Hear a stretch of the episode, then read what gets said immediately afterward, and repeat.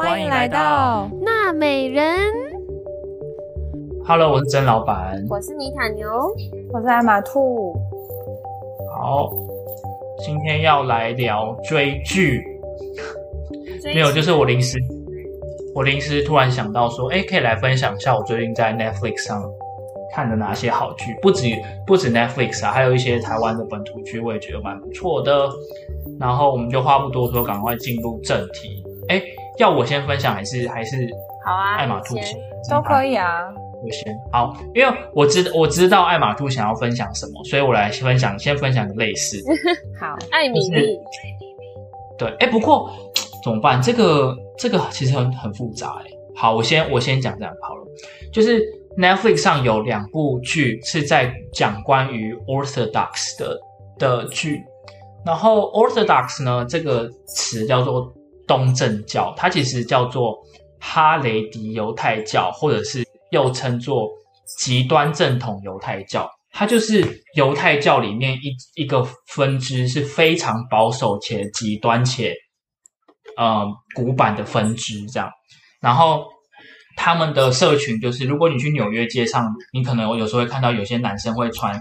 白衬衫、黑西装，然后留大胡子，然后戴黑色的有完整帽檐的那种帽子，然后他们整群人都长那样，那就是他们，他们就是 Orthodox。然后他们非常保守，就是他们就是比如说他们女生是不能不能女生就是用来生就是生育而已，然后女生不能露锁骨，不能露手臂，不能穿裙子，就是要包紧紧。然后要穿裙子，但不能穿裤，女生不能穿裤子，包紧紧。对，然后男生上学的内容就是他们的经，就是什么，他们比如说你可以想象，比如说如果是基督教的话，就是你到高中都只能念圣经，然后不教你数学，不教你正正正常的呃科学，这样也不教你语语文，就是叫你每天叫你念念那些经，然后时间到了，你就要拿那个经书膜朝一个地方膜拜，这样。就是他们就是这么这么的封闭，然后他们的社群也都会都会就是比如说他们是在纽约的某一区这样，然后就是他们是社区，然后他们也会住在同一个地方，对，然后他们比较可怕的就是他们是等于他们这样子是算是一种循环，就是因为你教出来的人，就是你受教育是这样教育，你不可能突然之间之间突然说我想要逃出这个社群去谋生活。你你出不去了，因为你你没有一技之长，所以就变成是你到最后你出不去，你也就找回回来你的这个社群，然后它就会变成一种很强的束缚力跟约束力这样。然后这两部剧呢，一一部就叫做《My Unorthodox Life》，然后一另外一部叫做《Unorthodox》。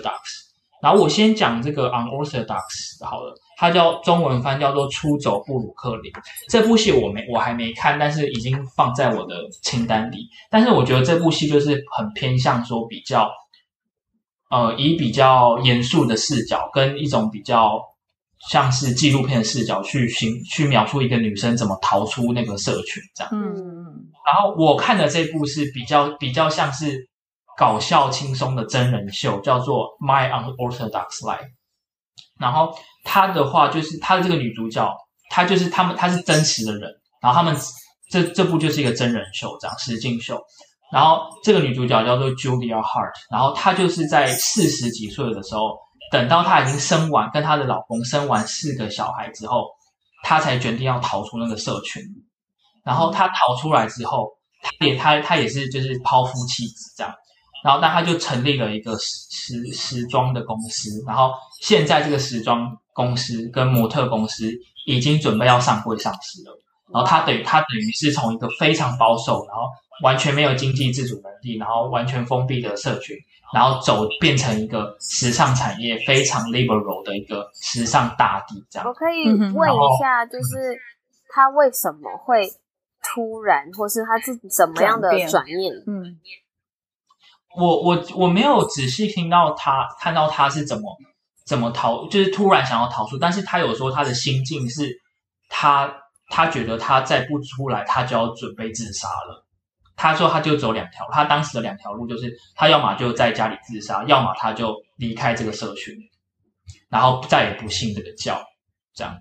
哦，然后他就出来，对，他就自己创业，然后就变得很成功。然后他很成功之后，他就把他他家里的三个小孩，因为他要生四个小孩嘛，他把他家里三个小孩都带出来，因为这三个小孩都已经成年了，所以这个小孩可以选择要不要跟他这样。然后，但他有个最小的小小儿子，还他他跟他的前妻呃前夫还是目前是共同的那个监护权，所以他不能随便说带就带这样。嗯嗯，但他偶尔会回去探望他的最小的儿子。然后这个这个整铺整出这个实境秀就在讲他怎么跟他这个三个小孩相处，跟他嗯这个不幸这个呃正统犹太教之后的生活嗯这样。然后我觉得很有趣的是，嗯对，，请说你是不。是想说他小孩有一些还很保守？对对对对对，我觉得这部戏最有趣的就是他，你可以看到这个对于一个宗教虔诚度的一个光谱，就是妈这个 Julia Hart，她这个妈妈，她她是里面最极端的 liberal，就是她真的极端到一个很恐怖的境界，就是她会很喜欢在孩子面前谈性事这样，嗯然后或者是他甚至他甚至是，比如说有一个还在这个社区里面的小呃小女孩说，我再也不信教了，然后我想要请教你是怎么走出来这样，然后他就他就邀请那个小孩到他公司，然后聊聊聊聊，然后他就开始说出哦，我介绍你这个，然后就拿出按摩棒，他就拿出女性按摩棒给一个还未成年的女生这样，然后他的小孩就觉得他很疯，对，那他他就是一个这么极端的自由派这样，然后但他的小孩有一些就还从还才刚从这个宗教里面走出来，然后有些才刚正式说我不信教，有些甚至还是信教，只是是变成是普通的犹太教，但并没有到那么极端的正统犹太教这样。然后你就可以看出他们这五个人是怎么这之中有一些火花这样，然后他们怎么去对一个宗教的诠释，然后怎么在不同宗教诠释下和平共处这样。对，然后比较还有比较我印象比较深刻的是，他的小儿子是非常正统，就还因为他还在那个社群里，所以就很难走出来。所以，但是他这个妈妈每次回去的时候就很想很希望跟他儿子说：“哎，你要多认识女生啊，然后这个有这个教不是你的唯一啊，然后我希望你多认识人啊，不要那么封闭这样。”然后这个小儿子有时不时就会突然说什么。哦，我那天参加那个营队之后，我决定我再也不要跟任何女生讲话了。我觉得这是不好的，这违背教义。然后说我再也不看电视了，这样。太怪了对，，就这么极端。然后他，你然后你想想看，他妈妈是这么极端的自由派，然后他妈就会当场爆哭，就说你怎么又变这样？你不是上礼拜才说你要认识女生，然后这礼拜就跟我说你又你又不跟他好了，这样，然后他就妈妈就很崩溃。艾玛兔会不会有一种就是感同身受的感觉？因为你你爸爸妈妈不是一个是佛教徒，一个是基督徒，然后你就常常在那中间就是有种摆摆荡的感觉。嗯哼，是还好，是因为我爸爸妈妈不会就是让我经历，就是他们要经历的事情，就是比如说我想要去教会或者我想要去佛堂，他们都不会，就是说你一定要，或者是他们在家里不会出现这些东西。他们不会干涉你的选他没择。有像那个真人秀一样，就是妈妈在那边大哭啊，然后那种。他们他们比较压抑吧，就是因为他们知道彼此伴侣不喜欢，所以他们会在自己私底下压抑。可是，在我面前，就是我想要什么宗教，我我有一次在路边随机被洗，叫做什么洗礼，不是被受洗，叫做受洗。受洗，就是因为是一个很奇怪的，可能是很奇怪的那种传教吧，就随机被受洗。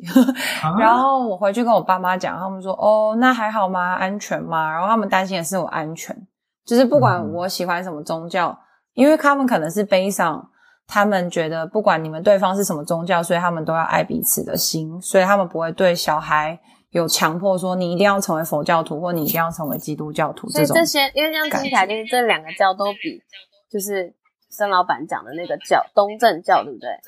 因为那个是一个嗯整个家族，都是整个没有那么历历代代都是极端嘛。那个嗯嗯嗯，极端正统犹太教，对 对，而不过排外嗯，其实对。啊。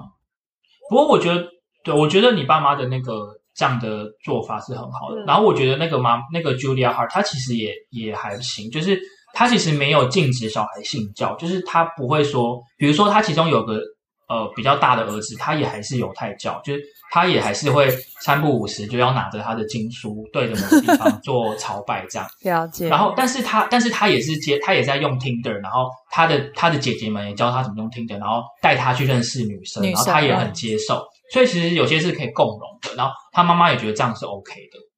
就是，但是不要让他像小儿子那样，就是 直接就说我不要，我再也不要跟女生讲话了，这样 他妈妈都 OK。嗯嗯，对，这我看的，这是我看的。然后就是我就是当那种你知道好笑的呃真人秀看了。讲到真人秀，艾玛兔是不是要分享一个最近非常红的？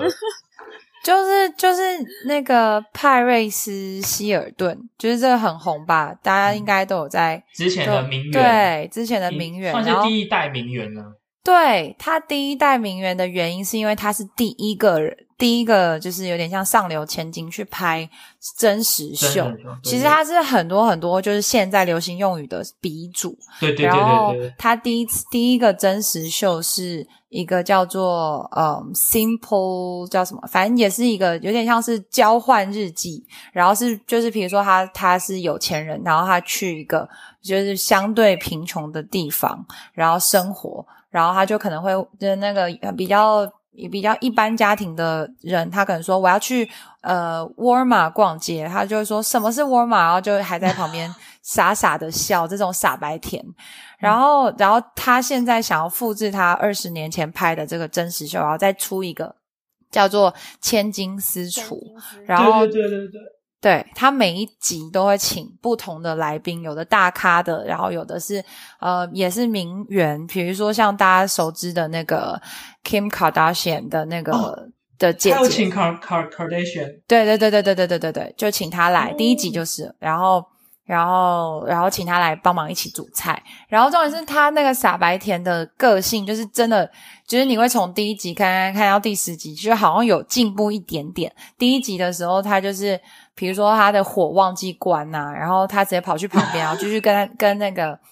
卡达选聊天，然后他就是闻到烧焦味，他就说：“哈，我不知道，原来火旁边我要一直看着。”他说：“呃，对，就是你要一直看着。”然后卡达炫他说所以这部戏真实的呈现他那个很蠢的那一面。对，很很呆萌的那种形象。然后还有他名媛的，就是他进厨房都是穿超高级的定制服啊，对，哦定制服，然后每一每一道菜他都要有一个主题，就比如说他如果是早餐的这个主题，他就会把家里弄得像粉红啊，然后还有独角兽，全部都是泡泡，全部都是气球那样子，就是会按照他不同的主题做布置。然后重点是，就是比如说。就是呃，另外一个助理的那个厨，就是怎么样？就是另外一个助理的厨师帮忙煮菜的人，通常都会是名媛，然后也会是大咖明星，所以就等于说，整部影片、就整部真人秀来说，你就会看到那个就是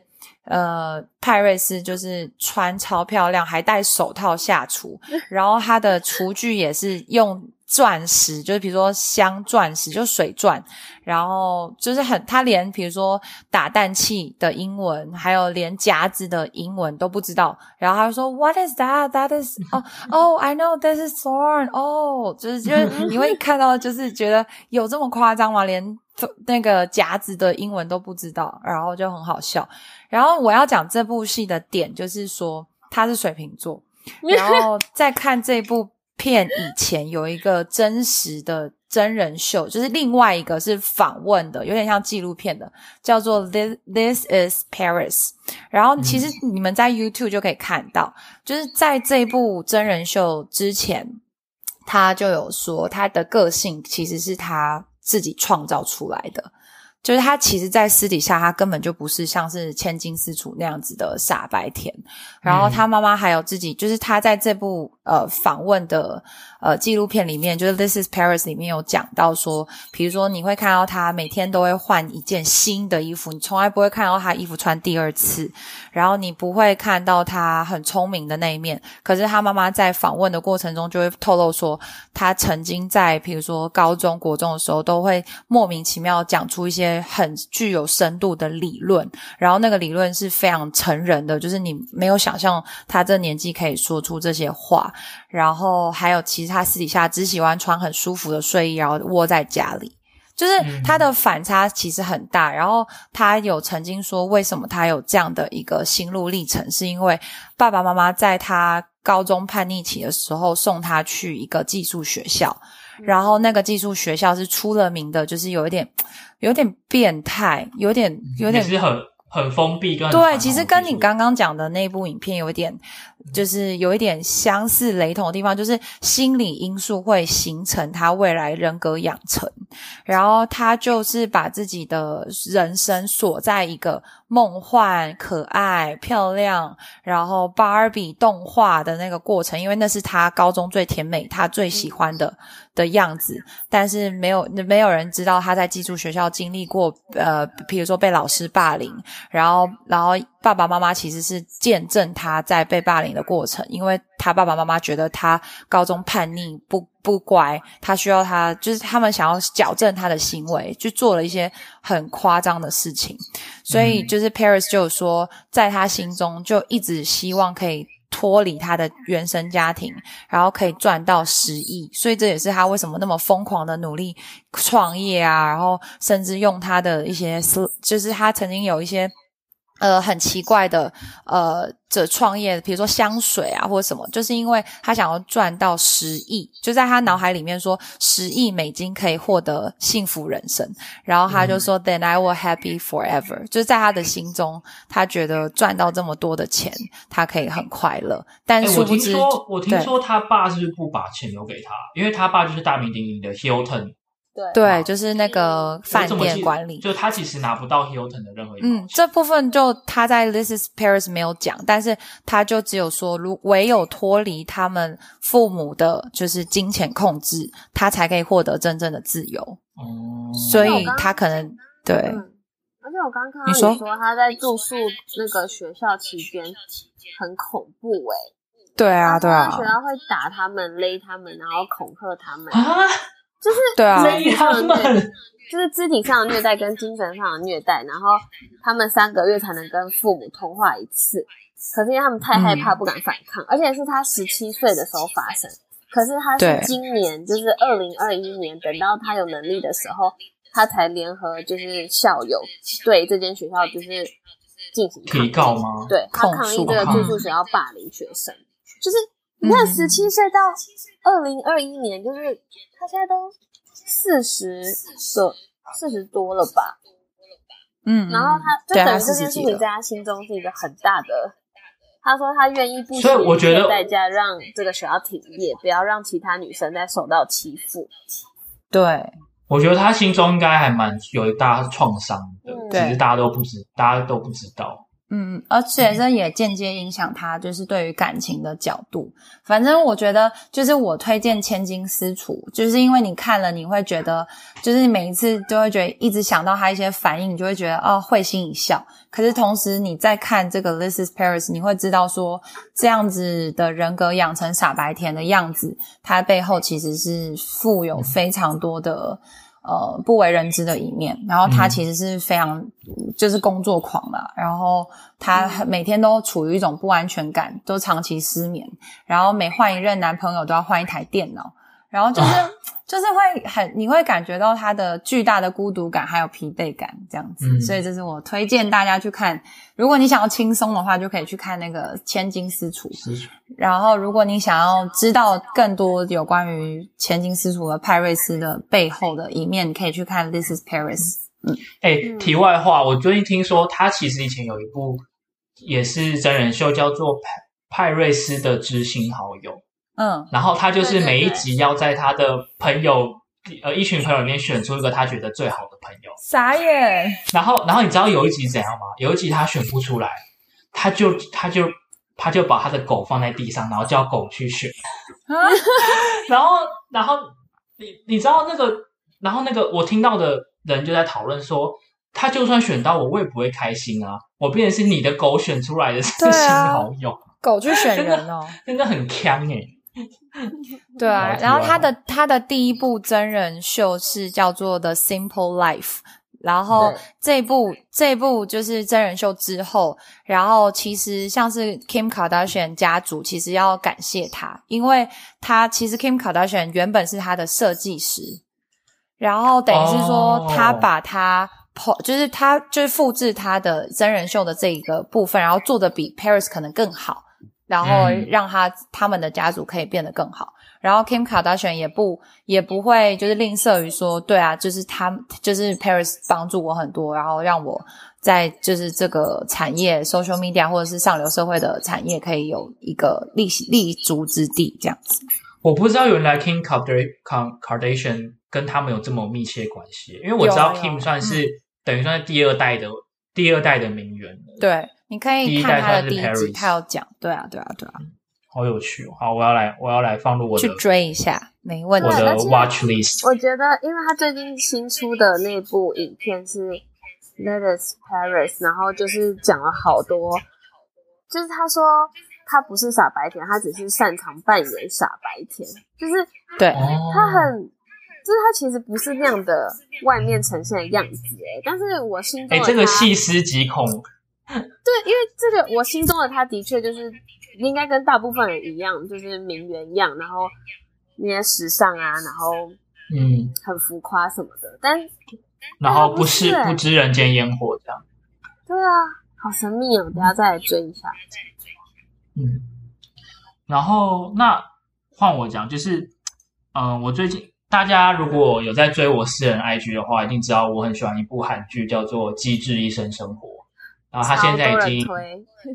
他，现在已经第二季了，我也是每个礼拜都在追，真的非常好看。而且他，我跟你讲，他最首先我首先来讲一下他的优点。你知道他一集啊，他单集有，他曾经有一集单集长度到一百一十几分钟，几乎是当做一个一部电影在看。它它是一部连续剧，但它一集都都是一百多分钟起跳了。嗯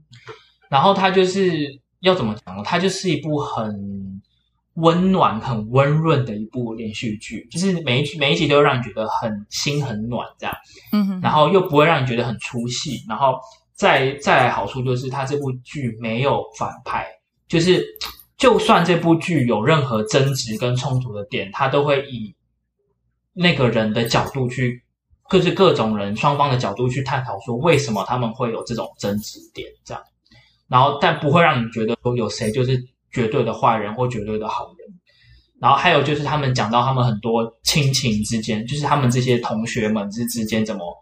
维持感情，跟他们私底下平常的相处方式，我都觉得很很温暖、很温馨这样。嗯然后又又就是小时候会笑中带泪这样。然后之后呢，我就在 Netflix 里，我又不小心就因为因为我就一直对医疗剧还蛮有怎么说，蛮有呃，就医医疗剧就一直让我很向往这样。然后我就又不小心点到一部，我一开始以为它是医疗剧，结果我一点进去发现它不是医疗剧，它是完整的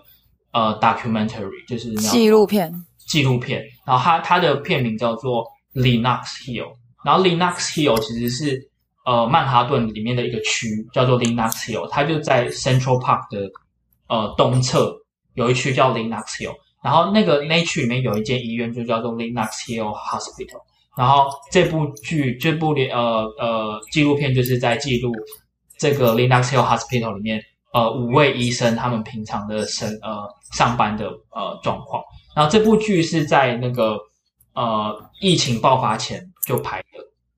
然后但是拍到后面的时候疫情就爆发了，所以你就可以看到他们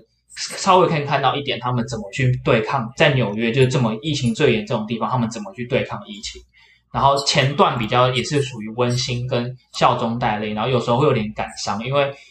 现实呃并没有呃想象中那么理想，就是所有所有病都可以治，然后所有病都有解药，呃，又又包括他们呃几着眼的几位医生，主要都是什么脑神经科学，还有脑神经手术。然后通常你要动到脑神经手术，都是那种什么脑瘤都已经是很末期的，所以他们碰到的患的病患都是大病，然后所以也很难治愈的率很也很低，这样。嗯哼，对，然后但是有人就说这部剧就是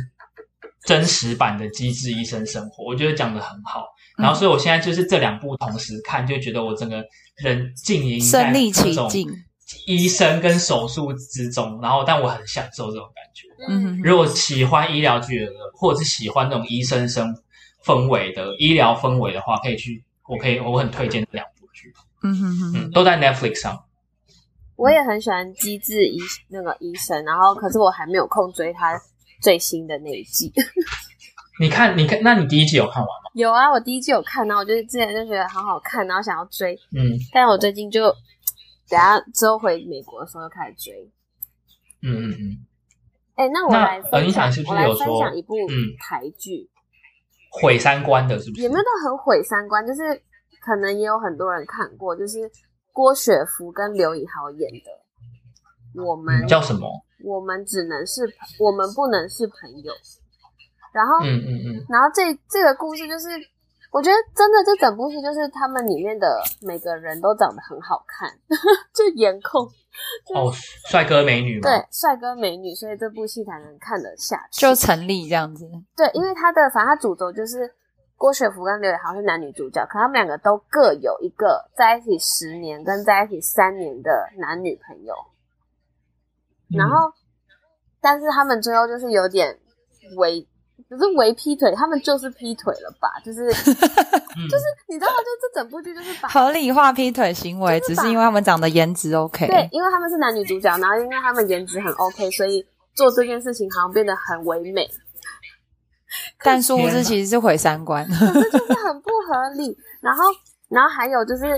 除了这个点以外，还有就是刘以豪在里面剧中的角色设定都是那种精算师啊，然后就是你知道操操盘手啊，然后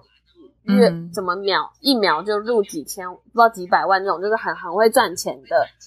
男生，然后又是高富帅，就是这种形象，你们懂吗？嗯。然后我懂，就是小说剧情啊，小说一定会有偶像剧，总然后总裁剧情啊，对，然后很偶像剧，就是那个女生，就是郭雪芙，就是走在路上，然后跌倒，呃，不，就是跌倒，然后东西飞走，然后帮他捡到的人，就是像这种高富帅大老板，然后还给他。然后我就、啊，为什么我东西掉了都没有人捡？对，而且我如果在路上掉发票，应该就是阿北会捡给我。然后哎呦，台湾都有在拍这种对，然后我那天就是一真的直在看的心很一直。在跟我朋友还有我就是我身边的人讨论说，我觉得就是我很久没有看台湾这么偶像剧的偶像剧，真的，然后我看了以后，我就真的是啊，就觉得这种观念就是会不知不觉的灌输在可能国高中生都会看对啊，你现在看偶像剧就是国高中啊。对啊，然后国高中生看了，就可能就会觉得哇，我以后的男朋友就是要超有钱，然后超嗯帅、超高，然后嗯哼，只要做，只要他们有这些条件，不管他们做什么事情都很合理。合理。因为你知道最一开始嗯最不合理的就是刘宇豪明明就有一个十年的女朋友，然后好不管他今天跟这女朋友就是中间有什么误会，有怎么样怎么样，那其实都不能成为你出去乱玩的一个借口啊！你可以先分手，对啊然后然后分干净。对他才前几集就是他还有女朋友状态，然后他就是那种很有钱嘛，就办那种派对，邀请很多女生来，然后然后什么他夹中他夹中一个娃娃，然后反正就可以指定一个一个女生过夜，然后他指定一个人就是什么？对，就是在哪里出发生的事情？我说那个场景在哪里？就是有点像那种有点像那种 hotel hotel pa，就是感觉吴亦凡啊，或是那种有钱的男明星会做的事，就是感觉那边选秀这样。然后，然后郭雪芙就是被选到的，然后郭雪芙就不合理。超不合理。然后郭雪芙就不想，就是不想跟他干嘛，也真的没有想跟他干嘛。然后他就一直强迫，一直强迫。然后我今天就觉得这有很多层面，就是今天就是我们之前有聊过，就是难道人帅就可以性骚扰？然后嗯，怎么人丑就是你知道什么人帅没关系，人人帅人帅没烦恼，人人丑性骚扰是吗？就是对。假设你看今天刘以豪这整个脸哦，就这整个人换成一个别人，他去做这件事情，根本就超这被告？吧，直接直接打电话给警察。我觉得最可怕的就是，尔妮塔是有就是三观正直的人，所以她才可以就是一直及时的反思。可是如果给那种国中美眉看，他们就会一直说哦，就是这样，以后就是心智还正在开化过的真的人，对。然后就他们就是被灌输这种奇怪的观念。而且凭什么是男生选啊，为什么今天不是 来女权？为什么不是女生去抽？然后刘伟豪说不要不要。所以，所以尔丽塔，你看的时候，你就要一直打醒自己，说不对不对，这太怪了。我我真的跟你讲，我那你还可以看完，你也是蛮厉害我的。我就是两倍速，想要赶快看完，这到底发生什么事？然后我就就前面 最前面有说，我就是看就是颜颜控，就是他们脸真的长得很好看，然后就觉得哦还看得下去，不然这整部剧真的是要气追。然后剧剧情真的不嗯汤不 OK，而且有一段超夸张的哦，就是因为刘宇豪很有钱，然后郭雪芙跟她的男朋友准备买房要结婚，然后他们就因缘巧合，就是去看了刘宇豪跟他女朋友的房子，然后因为刘宇豪世界那么巧，对，然后刘宇豪那时候就很想很想要，就是跟郭雪芙就很喜欢他，然后他们就私底下达成协议，就是你来陪我一个晚上，我便宜你八百万。傻眼。什么？不过便宜八百万好像又可以，没有啦。一个晚上八百万哦，那那我我可以去吗？对啊，麻烦 Barry 帮我睡一下。然后，好，最后这个偶像剧嘛，所以他去了，可是他们最后没有真的干嘛，但他但那女生还是去了，所以你去了，其实就代表说你同意这件事，接受他，没有，你你他给这个 offer，然后你还接了，就就不对了。对啊你有没有做什么都不对了。对，而且我觉得现实层面，如果这件事情是发生在现实生活，肯定已经发生了，不合理，偶像剧会把它包装一下，然后就变得梦幻。这一定会上新闻吧？你们不觉得很不合理的剧吗？然后在台湾哎、我我很。想知道 PPT 有没有骂爆他们，就是我不知道哎、我因为这部剧其实很久以前了，就是就是哦，这不是最近的剧哦。不是最近的剧，然后但怎么会追到？就是那一天有朋友讲到哦，二零一九年的五月，已经蛮久之前的剧了。然后傻眼。我就想说，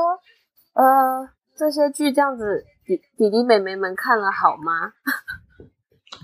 可能就代表说，这种剧情其实还是有人在，就是还是有人喜欢这种真的。我刚刚也在想，因为我不是最近不是台湾有很多什么，比如说直剧场，然后我们与恶的距离，然后比如说什么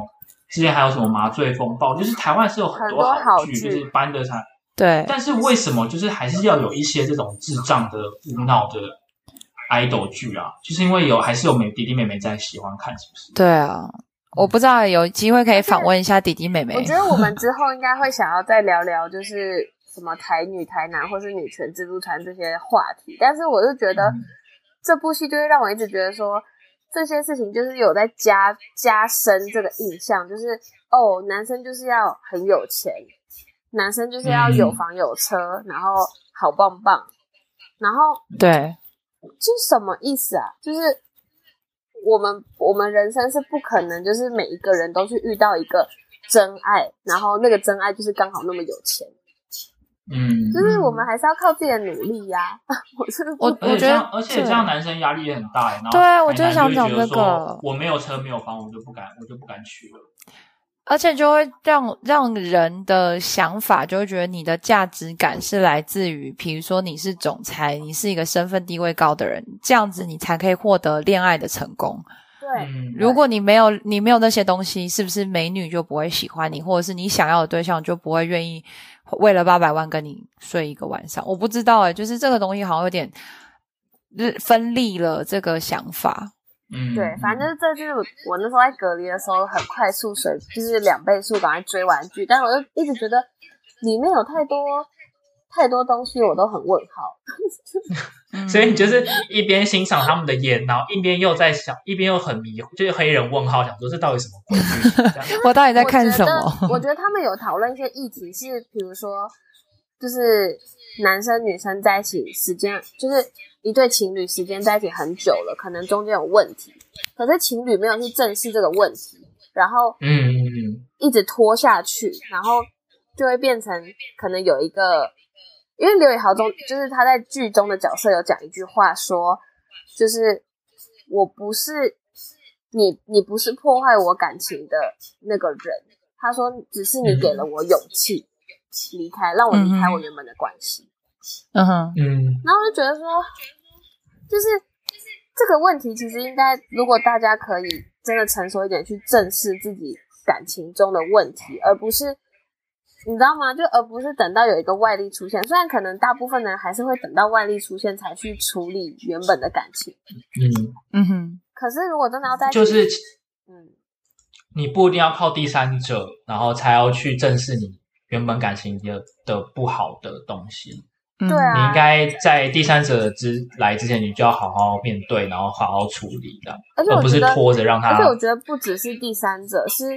你拖越久，你看每个人的时间成本都很宝贵啊，不管是男生或者女生。然后你这样拖下去，在一起什么三年、五年、十年，然后十年后你才一转身发现，我根本就觉得这个人不是我会想要走一辈子的人，然后我们有很多很多问题，然后我们只是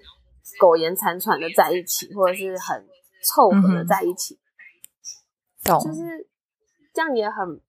也很辛苦啊。嗯嗯，对啊，反正就是这个感觉可以观众提问一下。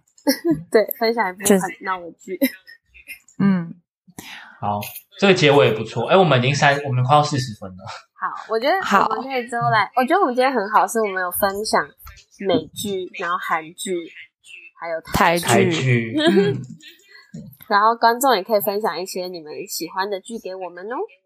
对啊，来留言推荐我们一些好看的剧。没错。嗯那就好，那这集咯就这样哦，拜拜拜。